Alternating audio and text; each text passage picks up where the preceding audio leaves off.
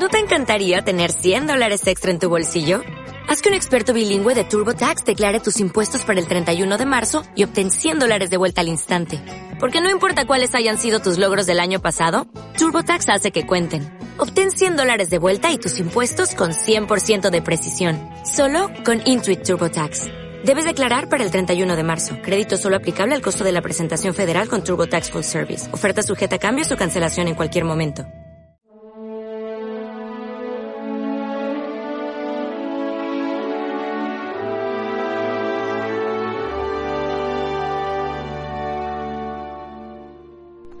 Todo lo que es preparado, ¿de quién será?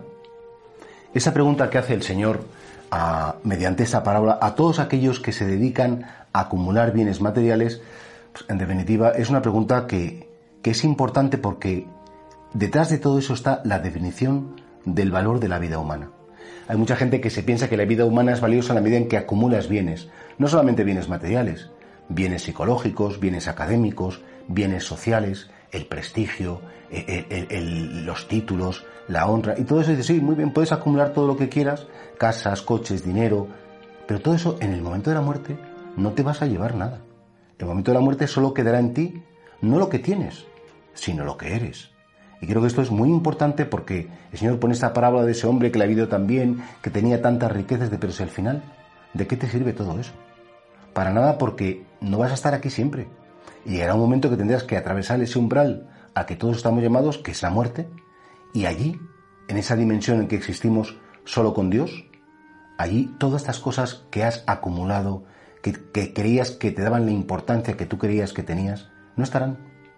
Y por tanto, tenemos que oír los cristianos de valorarnos, esta cultura que tenemos, que nos valoramos, no, tiene mucha salud, tiene mucha belleza, tiene mucho dinero, tiene mucha suerte, tiene muchas cosas. Y digo, bueno, me da igual.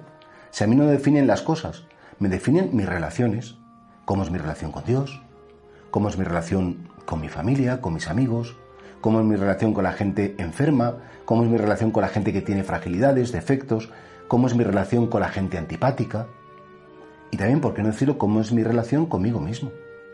Y esas tres relaciones que son las que me definen y las que dicen quién soy, es lo que realmente tiene importancia a la hora de la eternidad. ¿Cuántas veces vemos a las personas que ponen como su seguridad, su bienestar, mm, su felicidad en que en todo el mundo les aplauda, les reconozca. Y claro, todo eso no tiene ningún valor, sino todo lo contrario, todo eso mm, verdaderamente limita mucho al hombre porque al final como que le hace esclavo. Hay tanta gente tan necesitada de la aprobación, hay tanta gente tan esclava, tengo que llegar a final de mes, tengo que dar a mis niños lo mejor, tengo que conseguir. Dice, mira, chico, espérate, cuál es lo primero en tu vida, qué es lo más importante y qué es lo segundo. Y en función de eso volcarás tus esfuerzos y volcarás tus intereses. Pues claro, en esta parábola pues dice, necio, todo eso que has acumulado, ¿para quién será cuando tú no estés? Esas cosas que tanto te importan ahora, todas esas cosas que, eh, por las que te peleas, por las que discutes, ¿van a ser tuyas el día de mañana? No. En tres generaciones habrán olvidado de nosotros y o estamos en la mente y en el corazón de Dios o estamos fuera de lugar. Estamos viviendo sin vivir, estamos viviendo sin valor, estamos cosiendo sin hilo, estamos escribiendo sin tinta, estamos haciendo cosas que realmente no nos aportan nada. Tener no es lo más importante. Lo más importante es ser de corazón ese proyecto que Dios ha pensado desde la eternidad para cada uno de nosotros.